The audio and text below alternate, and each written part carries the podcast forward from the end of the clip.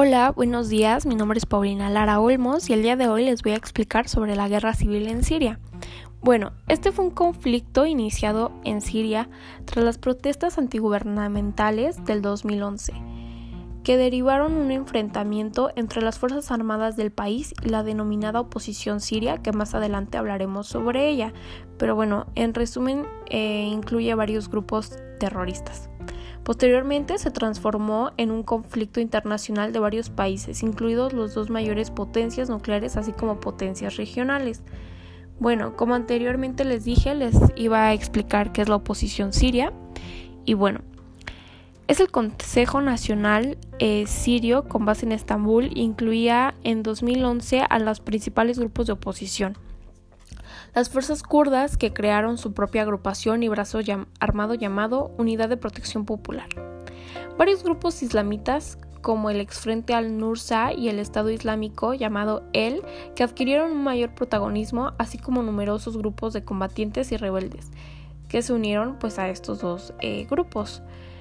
Ok, Ahora, al inicio los rebeldes contaban con una asistencia no letal, pero más tarde Estados Unidos empezó a procurar un financiamiento, armas y entrenamiento. Después acabó admitiendo que en parte de la ayuda letal terminó en manos de terroristas que la usaron tanto, tanto contra el gobierno y los civiles como contra la oposición.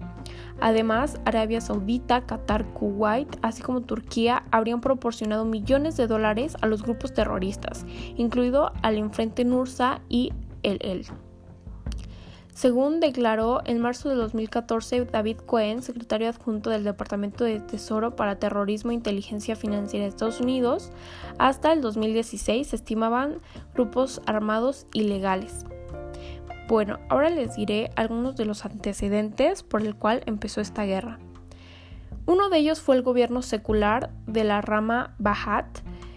Llegó al poder a través de un golpe de Estado en 1963. Durante varios años Siria pasó por golpes de Estado y cambios en liderazgo, hasta marzo de 1971. Un aluí se declaró presidente. La rama regional siria secular siguió siendo la autoridad política dominante en el que había sido un estado de partido único hasta que se celebró la primera elección multipartidista para el Consejo Popular de Siria en 2012. Bueno, otro de sus antecedentes fue el trasfondo socioeconómico. La, desigualdad socioeconómica aumentó significativamente después de que el presidente al-Assad inició las políticas de libre mercado.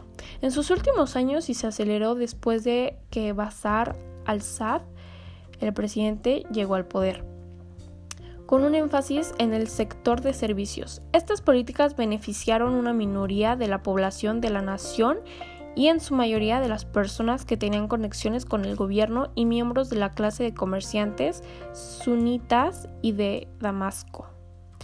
Bueno, otro fue la sequía. En esto coincidió con la sequía más intensa jamás registrada en Siria que duró de 2006 a 2011 y provocó un fracaso generalizado de las cosechas, un aumento en los precios de alimentos y una migración masiva de familias de agricultores a centros urbanos.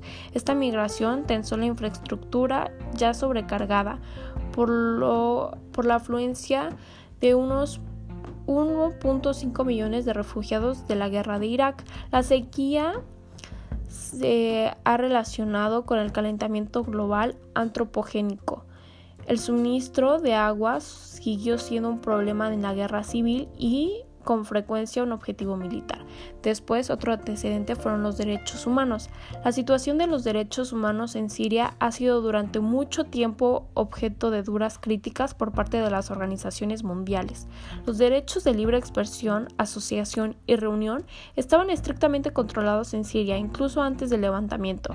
El país se encontraba en estado de emergencia desde 1963 hasta 2011 y se prohibieron las, las reuniones públicas de más de cinco personas. Las fuerzas de seguridad tenían amplios poderes de arresto y detención. Un informe de Human Rights Watch, publicado antes del comienzo del levantamiento del 2011, afirmaba que no había mejorado sustancialmente el estado de los derechos humanos desde que asumió el poder. Bueno, otro, y por último, fue la Primavera Árabe. La llamada Primavera Árabe fue un movimiento social que pretendía una remodelación política en los países de la región. En diciembre de 2010 aparecieron en Túnez protestas en masa antigubernamentales. Más tarde se esparcieron en, el mundo árabe. En enero y en febrero de 2011 ocurrieron las revoluciones en Túnez y Egipto.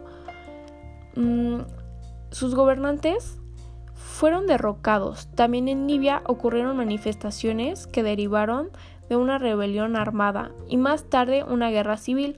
Otros países árabes también protestaron. Algunos gobiernos trataron de contentar el pueblo haciendo reformas y cambios, em, pues sí, en todo su gobierno.